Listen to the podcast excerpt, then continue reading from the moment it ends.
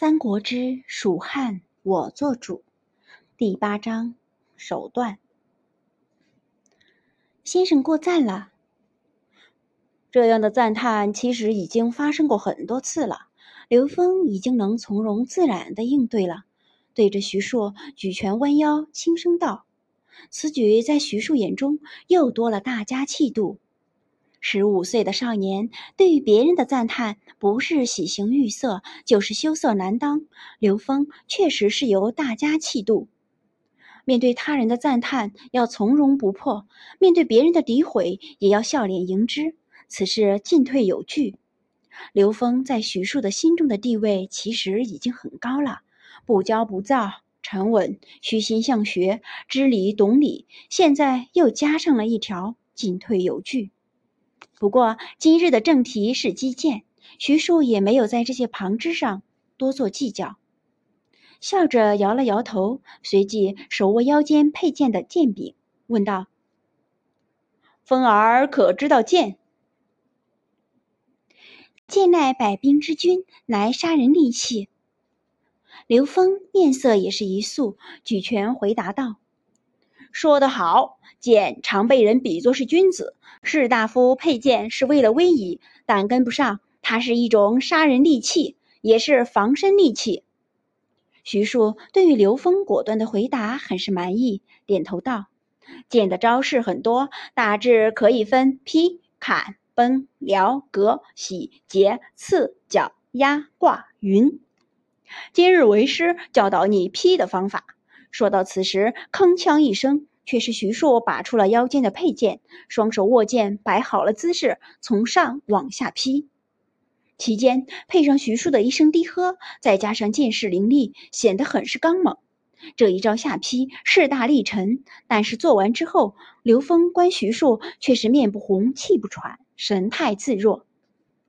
刘峰心中忍不住道了一声佩服，不愧是能文能武、文能通达天下，武也能当街杀人的徐元直。此招首重气势，要给予敌人一种不取他性命绝不回头的感觉，敌人必定回避，这样就在先机上胜了一分。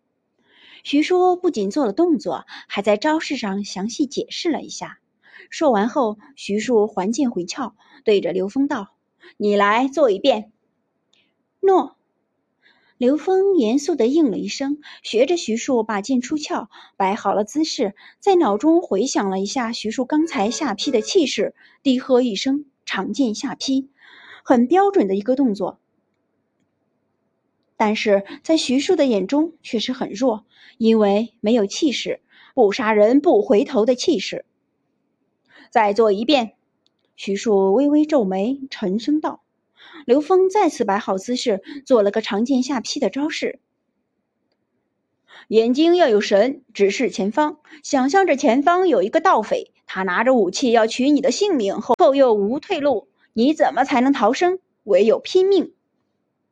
徐庶沉声喝道：“诺。”听着徐庶的言语，刘峰想象着前方有一个手持兵刃、满脸狞笑的盗匪。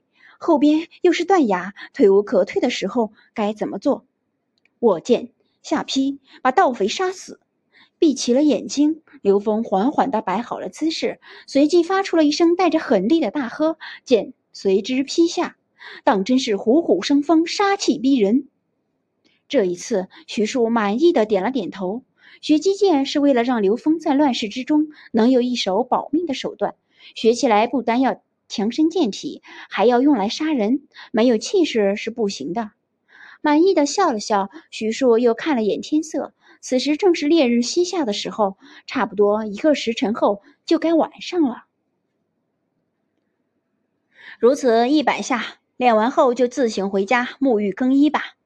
徐庶吩咐了一声，很潇洒的走了。这就是所谓的师傅领进门，修行靠个人了吧？看着徐庶潇洒的背影，已经习惯了徐庶这等教育方式的刘峰，心中忍不住的想着。不过很快，刘峰就收起了心神，开始了练习下劈。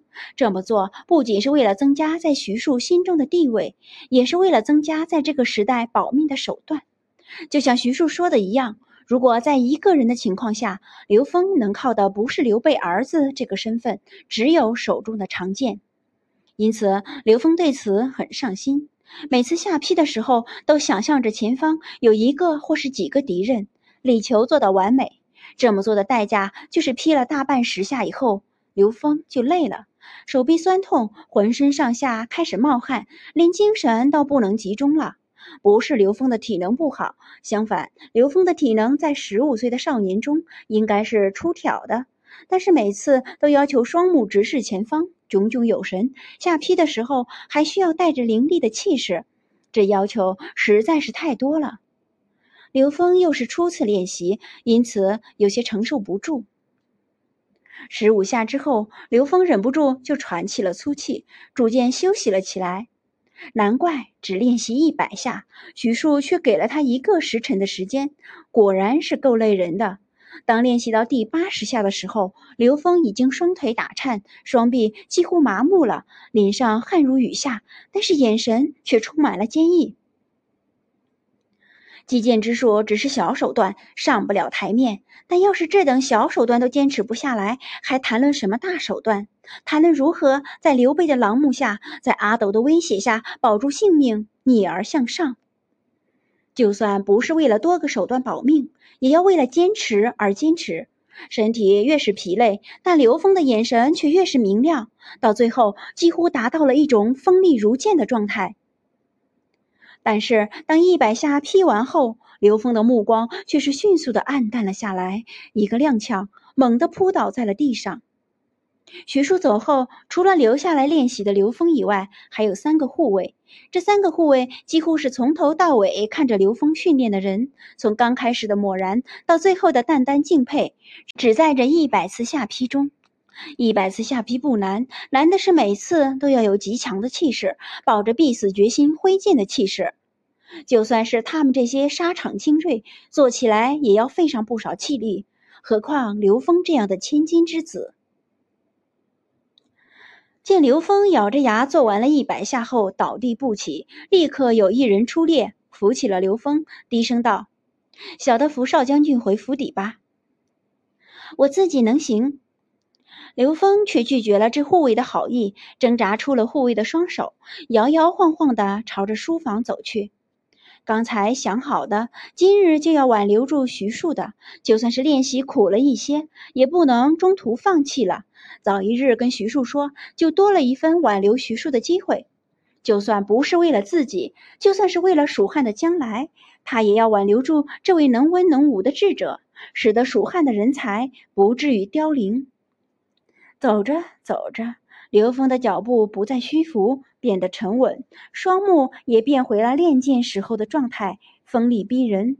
打算、计策什么的都是虚的，重要的是实际的行动。